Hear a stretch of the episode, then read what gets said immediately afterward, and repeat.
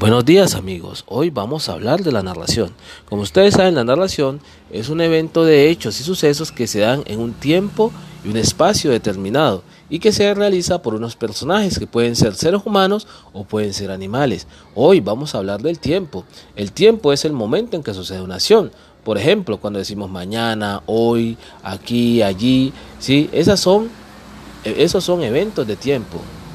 Ahora bien, también no olvidemos hablar del espacio. El espacio es el lugar donde se realiza la acción.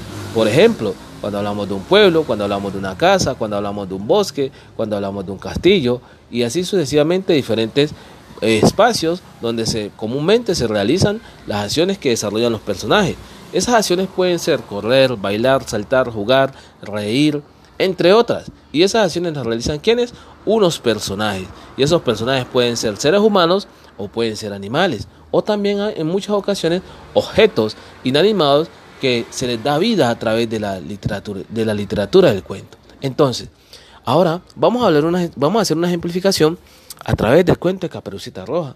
Caperucita Roja, como ustedes saben, es una historia donde participa un lobo feroz, donde participa una niña muy tierna que se llama Caperucita Roja, que tiene la compañía de su mamá y tiene la compañía de su abuelita. En este caso la abuela está enferma y Caperucita le va a llevar algo de comer a su abuela para que ella pueda ponerse bien. Pero en el camino hacia la casa de la abuela hay un atajo que da por un bosque y ese bosque es muy peligroso. Entonces, para poder pasar por allí tiene que ir con un adulto. Caperucita Roja sigue su camino va hacia la casa de la abuelita y se encuentra con el lobo feroz.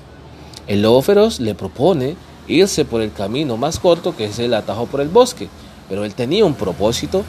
El propósito de él era eh, comerse a Caperucita Roja. Pero como ustedes saben, Caperucita Roja, una niña ingenua, nunca pensó las intenciones malas del lobo. Entonces se fue por el bosque con el lobo, caminando por allí, iban los dos cuando de pronto aparece el leñador y el lobo se esconde. Entonces Caperucita Roja sigue su camino.